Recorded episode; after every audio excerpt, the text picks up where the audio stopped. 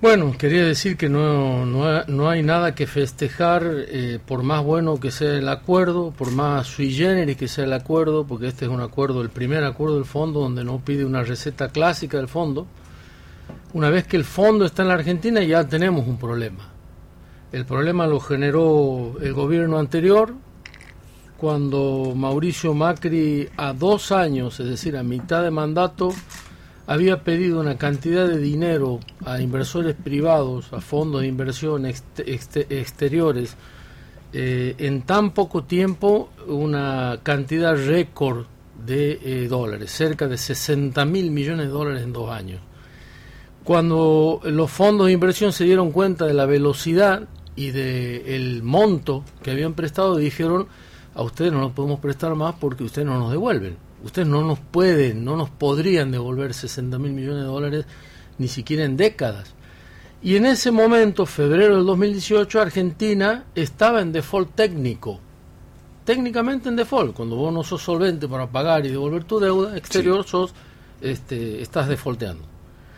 Así es que eh, el gobierno acude al Fondo Monetario a mitad de mandato después de más de una década de el Fondo Monetario ausente en nuestro país, gracias a aquel pago al contado también de Néstor Kirchner. Y, gracias a que este es un dato que no se conoce mucho, pero eh, eh, vale la pena creo yo.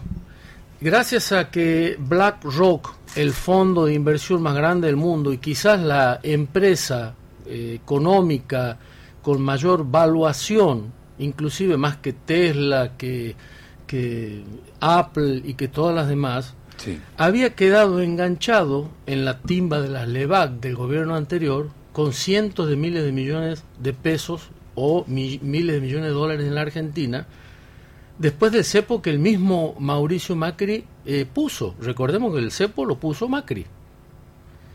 Y entonces BlackRock llama a, Donald Trump que llame al Fondo Monetario, que autorice un crédito que, según los términos y el plazo dentro del manual de los planes del Fondo Monetario, no correspondía a más de 18 mil millones de dólares. Y reconocido por eh, funcionarios de alto nivel del gobierno de los Estados Unidos, ese crédito fue dado políticamente, es decir, se nos dio más de casi el triple 57 mil millones era el original, porque si no lo ayudaban a Mauricio Macri, podía volver Cristina.